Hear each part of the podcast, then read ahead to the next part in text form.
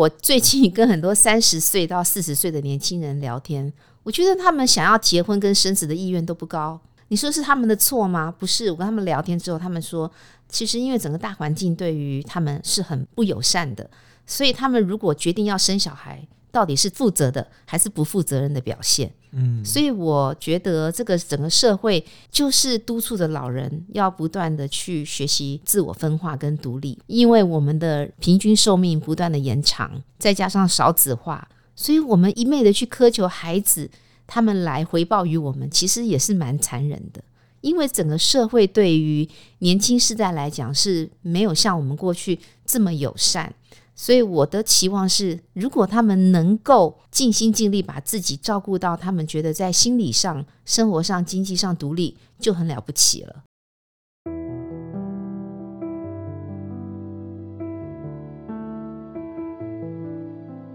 欢迎收听《迷成品 Podcast》，今天读什么？在这个单元，我们会精选一本书，邀请来宾深度分享，聊聊这本书带给我们的阅读趣味、启发与思索。大家好，我是承轩。前一阵子啊，我们在节目上有和大家介绍作家冯国轩的新书《黑雾为光》。那个时候呢，为了因这本书的内容，我就有顺势在成品人的脸书上询问读者：什么时候你会不想回家？结果那一则社群贴文的反应意外热烈，有上百位的网友留言分享各自在家里所遇见的困境。其实仔细想想，大家的回馈内容会发现，家庭的问题之所以这么复杂难解，往往是因为家人关系常常兼具了血脉相连的亲密，但是又会随着时间渐行渐远，产生陌生和疏离。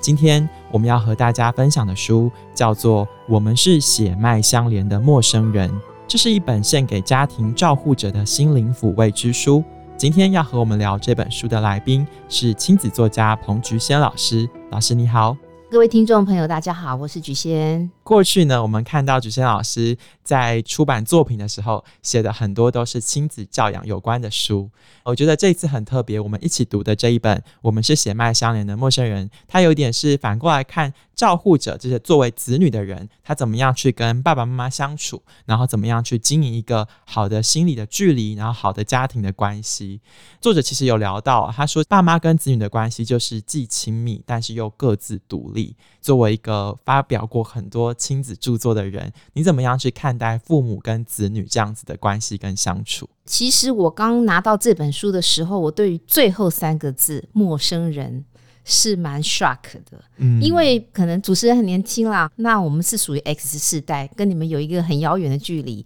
对我们来说，怎么可能家人是陌生人？所以我必须用我们这一代的角度来诠释这三个字。我相信很多跟我一样年纪的人看到这三个字是会有深度的排斥感的。嗯，因为我们觉得家人不可能是陌生人，所以我必须重新诠释陌生人。我想作者所要表达的是一种界限，一种互相尊重、互相独立。但是又有一点点在情感上能够牵连的这种关系，那这种关系是随着时代演进，从农业时代到工业时代到资讯时代到现在的人工智慧时代，一路演进下来，很自然而产生的一个结果。我想先不要吓到我们所谓 X 世代、Y 世代的读者，而且我也觉得可能读这本书的绝大部分的读者，最多可能到 Z 世代，就是 X、Y 世代是感受最深切的，不要被这三个字吓到。那这三个字只是要很强烈的去诉求一个观念，是子女跟父母也是一种人际关系，所以也要注意一下彼此人际的氛围哈。那我觉得彼此的界限这种观念，对我们 X 世代来讲是需要重新去学习的。就像打比方我来讲哈，因为我自己现在三个孩子在青春期刚结束，刚进入成年初期，家里有三个男生的这种处境之下，其实作为母亲的压力非常的大，压力破表。所以在前年，我也曾经觉得说，哦，我好想要有自我，嗯，我好想要出去，我好懒得再服侍你们这一群臭男人这样子，所以我就出去花莲五天。那我就可以很明显的感受到这本书所说的独立，不是只有小孩要独立，其实我们父母当孩子慢慢的羽翼已丰，离开我们的那一刹那，我们才开始觉悟到独立，那太晚了。嗯，怎么说呢？我就是在花莲住的时候很有趣，就是发现我自己一个人放飞，我不敢睡觉，我居然失眠了四个晚上。所以我就发现这本书所提的一个概念，就是自我分化。自我分化不是只有对于我们的下一代。其实我们的父母这本书里面很多很多的 case 都是在讲我们进入中老年人之后，我们的自我分化非常失败，以至于我们会用很多错误的方式来释放讯息，告诉孩子。好，可能是情绪勒索的方式，可能是一种权威式的方式，可能是一种苦苦哀求的方式。哈，他所说的依赖型的投射方式，或权威型的，或是迎合型的。就是错误的去表达我们内心的那种无法独立、无法适应，我才意识到说啊，其实我也得某种程度哈，去感谢我孩子在青春期的时候，有时候让我觉得有点空虚、有点愤怒，然后开始让我意识到说，我的眼球要重新转回到自己，意识到父母的自我分化，其实它的重要性跟急迫性。不亚于青少年跟年轻人。老师，你刚刚讲到你出去玩的故事哦，嗯，我就想到这本书的作者是一个韩国的智商心理师，是，但是他在里面其实有提到他们来台湾玩，嗯，那那个时候呢，他们就去办了一个青年旅游卡，是，结果就是鸡同鸭讲了半天，就发现说，哎，为什么不给我办？然后原来是因为韩国人来台湾办的那个卡呢，是在三十岁以前可以申办，但是因为这个作家已经四十岁了，所以他说经过这个经验，他有一阵子就一直被朋友嘲笑，都叫他 forty。因为就跟他说哦，四十岁的人难道就不能出来玩吗？我不知道老师你自己在生命阶段里面有没有到某一个情境或是某一个时机点，突然发现说，哎，我的身体跟心理状况好像有一些些不同了，我必须要去做一些改变。其实我这三年哦，很明显的感觉到我进入更年期，整个体力真的不是我能驾驭的。其实我在三年前呢，同时有五个出版社、两个线上课程跟我签约。然后我就在那一刹那开始乱经的时候，我就开始整个人身体不对劲。然后我记得我有一天在演讲的时候，我就突然觉得自己要晕倒，所以我就回来之后的第一个动作就把所有的演讲全部 cancel 掉。我就发现说，我怎么就一下就老了？然后我真的就才想到说，我妈妈曾经跟我讲过的一句话，就是以后老了你就知道。我们经过儿童，我们经过青少年，我们经过成年。所以我们知道那是怎么一回事，但是我们不知道老年。所以这本书它里面就会讲到说，我们真的没有办法去同理到老年人的需求跟衰败，但是我们却能够无所求、无条件的把爱往下对待我们的孩子。那我想了半天，是因为小孩比较可爱，小孩的成长是充满了希望，老年就是一天一天衰败，然后日暮西山，再加上我们真的没有体验过什么叫做老，这时候我才想到说。我们要出去玩的时候，我一定会拉我妈妈。可是我妈就是到要去玩的时候，就像书里面的这个有双重讯息的这些老年人说，他又想去玩，但是他又在那边很无奈说：“哎呀，我不要去啦，那个很难玩啦，那个地方很无聊啦，哎呀，我又走不动啊，你们不要找我啦。”可是你真的不找他，他就会生气。他说：“你们都是玩你们自己，就把我丢在家里都不管。”好，所以这个书里面又提到一个老年人的矛盾心态，其实他是很想要享受天伦之乐，但是他又很怕成为负担，拖累了大家哈。因为可能就是动不动就脚酸嘛，走不动，膝盖痛，要不然可能就是一下就想上厕所。然后我到我这个年纪才发现说，我现在也有这种问题，就是有找我出去玩，我就开始想要过夜的啊，两三天的，我就开始犹豫了。然后人家就觉得你很别扭，你怎么那么烦？你要去就去嘛。其实是老人家，他们有这种双重的矛盾，是我又想去，但我又怕拖累你们。我们要去理解老人家这个老化的过程中，他自己很难适应，但我们没有经过这个老化的过程，我们不知道那个生理和心理上的这种适应跟痛苦，所以我们很难去同理老年人。书里面有花了一点篇幅在讲到所谓的老年歧视这件事。嗯、那我自己也快要迈入所谓的耳顺之年哈。我也感觉脚力真的就差了，我们的可能耳朵开始变不好，所以我们自己说话大声不知道。呃，有一天我跟我姐姐去办一个事情，就在银行，然后我姐姐当然比我长了几岁，那我的耳力当然比她好，我就发现她说话非常大声。后来我就想到说，哇，连我的姐姐耳力开始衰退，因为当一个人的耳力衰退的时候啊。他自然说话就会变得很大声，因为他连自己都听不太到。嗯，所以这本书就讲到很有趣的一个观点是，一个老年人当他的耳力不好的时候。他已经加深了他一个跟社会隔绝的一道墙，所以你会发现，其实耳力不好的老年人，他们的孤独程度是比较高的。嗯，所以我就想说，透过这本书，我觉得也很不错，让我们去理解到，我们对于老年的这种老年歧视，当然可能是出于无心的，是因为我们真的不知道老的痛苦。所以我只能说，读了这本书，我们就能够更多的去同理到说，总有一天我们会老。所以我们多想想，站在老年人的立场去想，他真的走不动，他真的听不清楚，他真的看不清楚，他真的反应变慢。那我们怎么用更多的同理心去同理到所谓的老年人他们的处境？就像我们去同理小孩，他们还不懂事，他们还听不懂、看不懂，我们愿意花很多的耐心去等待、去教导、去引导他们一样。其实除了老师讲的这个耳力，书里面也有讲到，他说人随着年纪的老化，你的脑细胞其实每年会以百分之零点二的速度去减少。所以你可以想象，以前有一句俗话说“老人婴仔性”，就是好像年纪越大，活得越来越像小孩。因为随着脑细胞减少，你慢慢的像个孩子一样，你可能变得进入人生第二次的叛逆期。是。那老师，你刚才说到你的小朋友刚刚结束叛逆期，准备要往成年的人生阶段迈进。那如果接下来随着你的年纪越来越大了，你自己会去跟他们聊这些问题吗？比如说，妈妈年纪到了之后，你们会怎么样跟我相处？怎么跟我互动？我想要跟你们维持一个怎样的距离？怎样的界限跟关系？我觉得现在跟他们聊这个可以聊，但是就像我刚刚所说的，他们缺乏想象力，因为他们没有体验，所以你在跟他们讲这些的时候，他们可能是会觉得完全没有太大的热忱。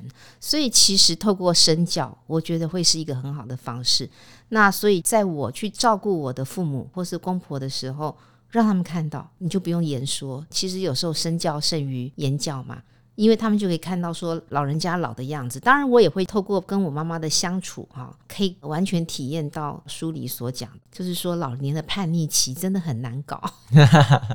对，像我妈妈还带着失智，一百种失智有一百种表现模式，所以我妈妈的失智就是有时候是阴晴不定的。你知道他在叛逆期，但是这个新的概念倒是还蛮有趣的，就是我没有想过是老年人很难搞，原来是叛逆期。我是从这本书所得到的一个新的概念是，原来老年人他们的前额叶急速衰退，以至于他们的认知能力就变得很差啊，他们的情绪控管啊、理性的控管这部分，就真的就退化到青少年。所以我通常都是把我妈当小孩子看待，就顺着她。你就知道说哦，原来这本书诠释了为什么老人家在这时候这么欢啊！你就知道说青少年你要把它当成奥 K 嘛，那所以说老年人脑部退化，当然也就是奥 K 啊。那奥 K 你跟他计较什么呢？对不对？因为这本书的作者是韩国人嘛，嗯、我看到他书里面的好多小故事，我都觉得好像在看韩剧。里面有一个故事是这样讲的：他说有一个女生，她也是职业妇女，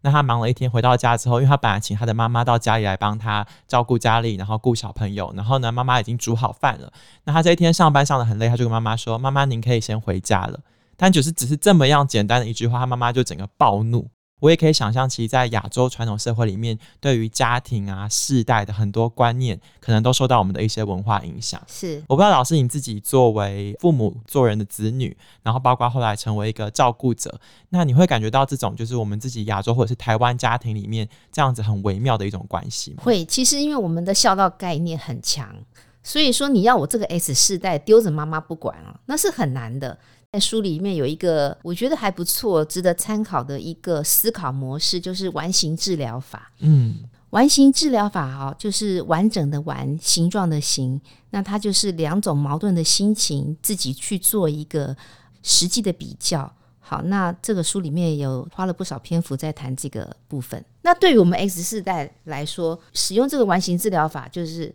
你心里想要渴望自由，渴望没有束缚。没有照顾的责任所带给你的这种舒畅感，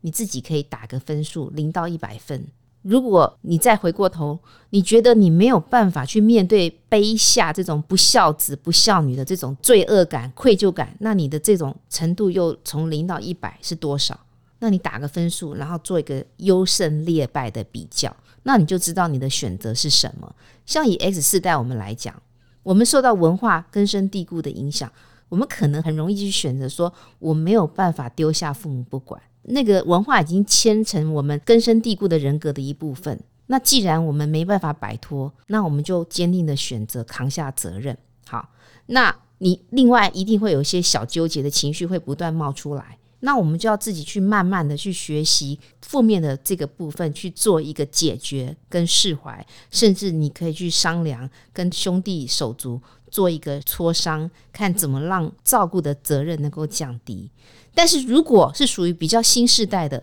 小孩哈，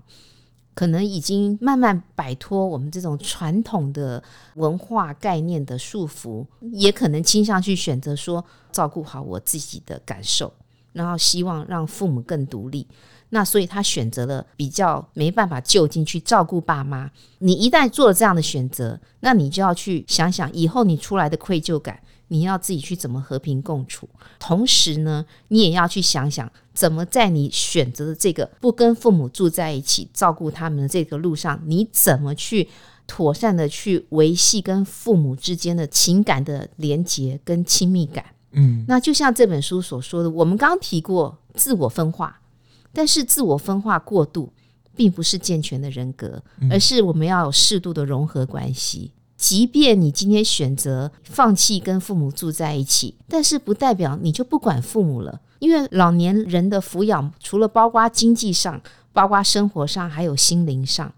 而且这本书也提到，其实老年人他们的幸福主观的感受。最大的来源是跟子女之间的这种亲密感，所以即便你今天没有选择跟爸妈住在一起，我们还是可以做到尽量在用各种方式去保持跟他情感上的连接。嗯，打比方，我其实并不是有跟我妈妈住在一起，我不是主要的照顾者，但是我大概一两个礼拜一定会回去陪我妈妈，从我妈妈能走路、能聊天、能说话。到后来不能走路卧床，我每个阶段都去选择他能做的事情，来跟他做一个母女之间的约会。嗯，所以我现在回想起来是很多很美好的回忆。那我妈那个年代是很封闭的，不愿意袒露自己的心情。但是在那个母女的单独的约会中，我妈妈居然谈到日剧时代她的初恋，甚至谈到她跟父亲之间的床地的浪漫事情。这些都是过去他们那一代是不可能去谈这些东西的。那个时候我妈妈还能走，等到我妈不能走的时候，我就推着她的轮椅在我们村子里来回的散步。她能谈的就是村子里这些老邻居，每走到一户，她就说啊，这一家的谁谁谁啊，李妈妈还有没有在啊？啊，现在张妈妈现在怎么样啦？每一次都讲一样，但是她能够觉得 enjoy 的，就是这个村子，因为她她的生活圈就在这六十户人家，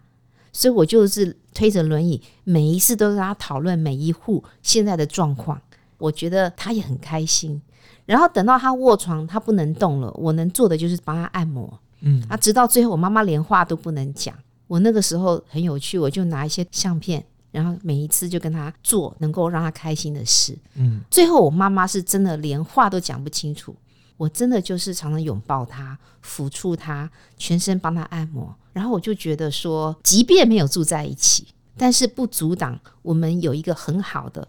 陪伴的品质，所以其实这本它有一个不断提出来的，就是父母很需要我们的同理，父母很需要我们给他情感上的连接，进入到他们的生活的经验里，这部分是永远不可能不做的，但是不代表你一定非得选择跟他住在一起。嗯，所以将来我的小孩，其实我也有想过，我不想因为。要他们照顾我，而去绑住了他们未来的大好前程。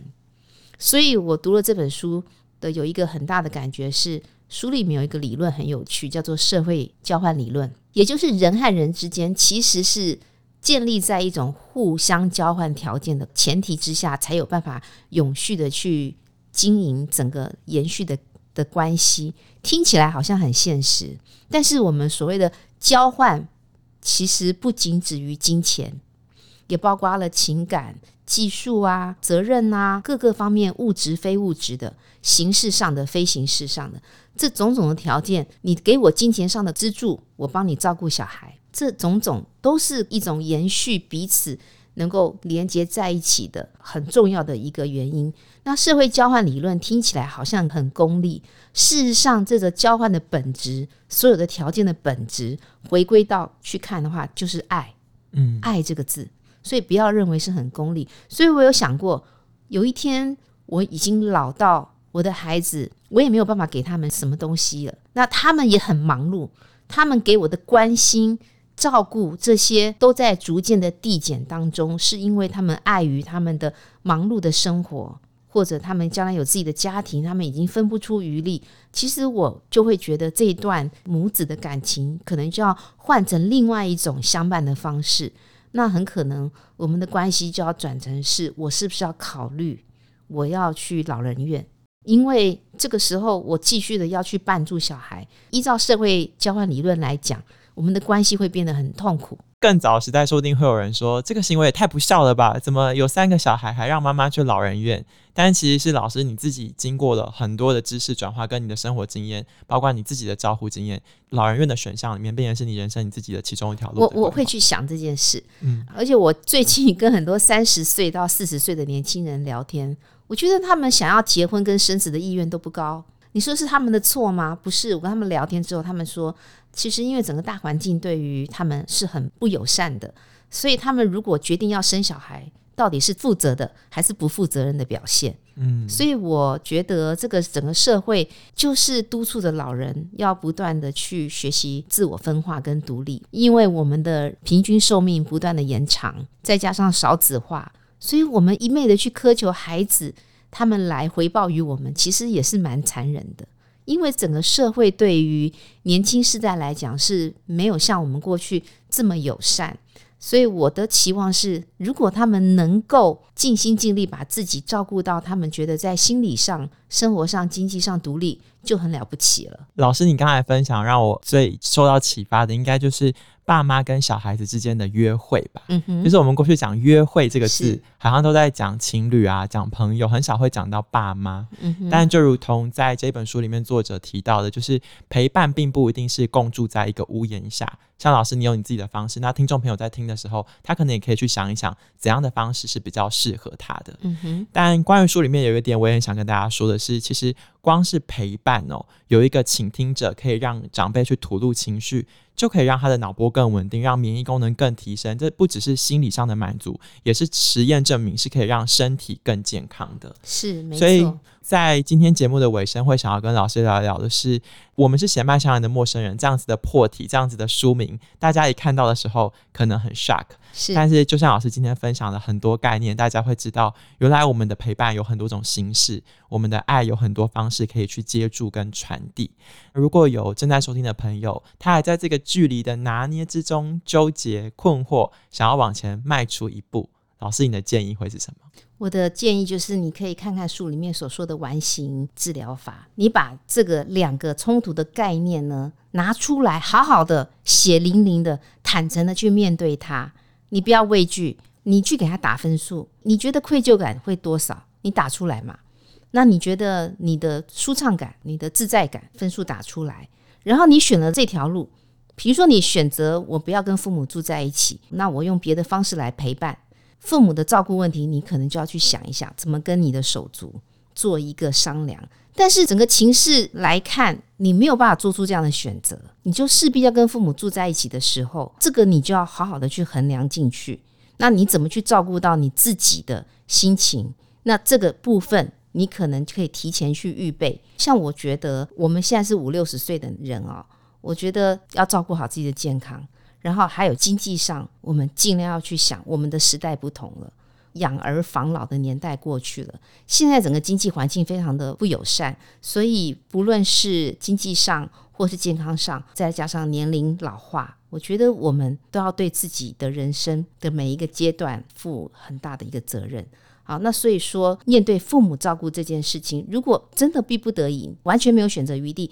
你一定要回去照顾自己的父母，那你就要去想，你有什么其他的援助跟资源可以来帮助你，让这条路走得更顺畅。嗯，好，书里面最后有提到说，老年这个阶段是自我整合的一个很重要的阶段，就是老年生活快不快乐，其实取决在你有没有办法在老年生活去整合好自己。那我觉得我们还没有进入到这个阶段之前，我们就要开始去预备。我记得我以前读过简媜的一本书，他就有讲到一个概念，叫做经济资本跟精神资本。也就是说，我们可以提前去预备精神资本。那这个精神资本如果没有预备好，你没有一个宽厚，你没有一个谅解自己，你没有一个去接受自己、接纳自己。的这个预备，那你可能到老年会是一个很纷乱的，嗯，会是一个对自己的过去完全没办法接纳。如果没有办法接纳自己，回顾这一生，你没有办法去接纳这过去的种种卡关的地方，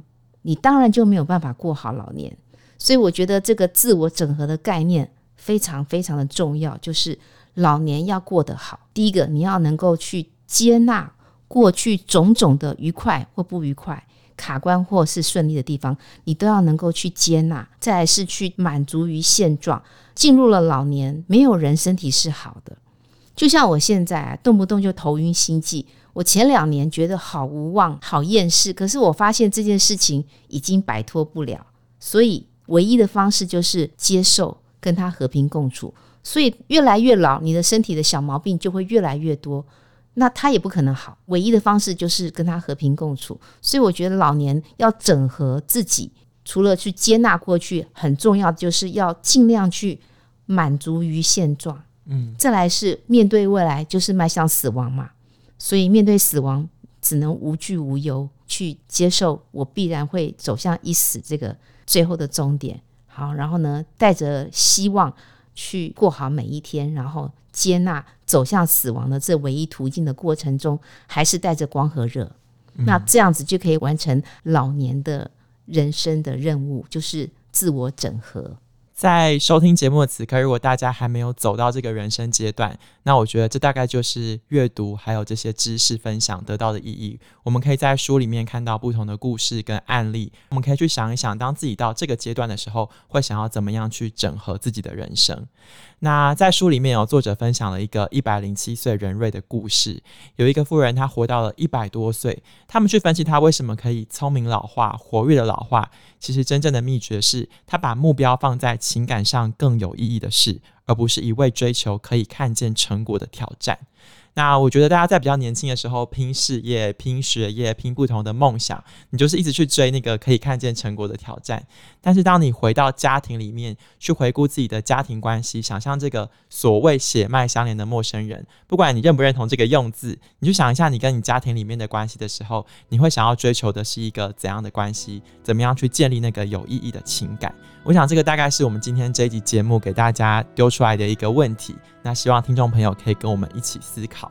如果说你想要更深入了解今天这一本书的内容，欢迎你到你附近的成品书店，或是点击我们这一次节目的成品线上连接，就可以查找到月之文化出版的《我们是血脉相连的陌生人》。